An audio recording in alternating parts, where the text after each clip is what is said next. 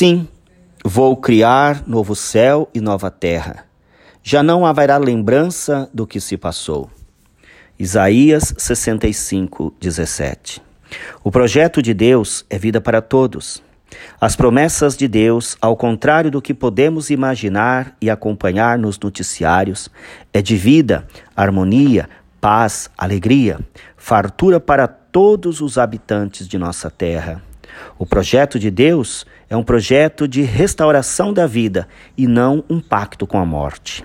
A maioria das pessoas segue sua vida conduzida pelo ter e pelo poder.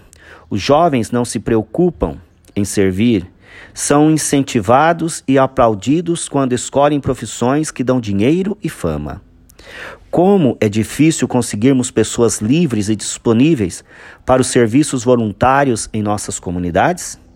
O mundo desejado por Deus só não se realizou ainda por falta de pessoas dispostas a concretizar este projeto amplo de vida em plenitude para todos.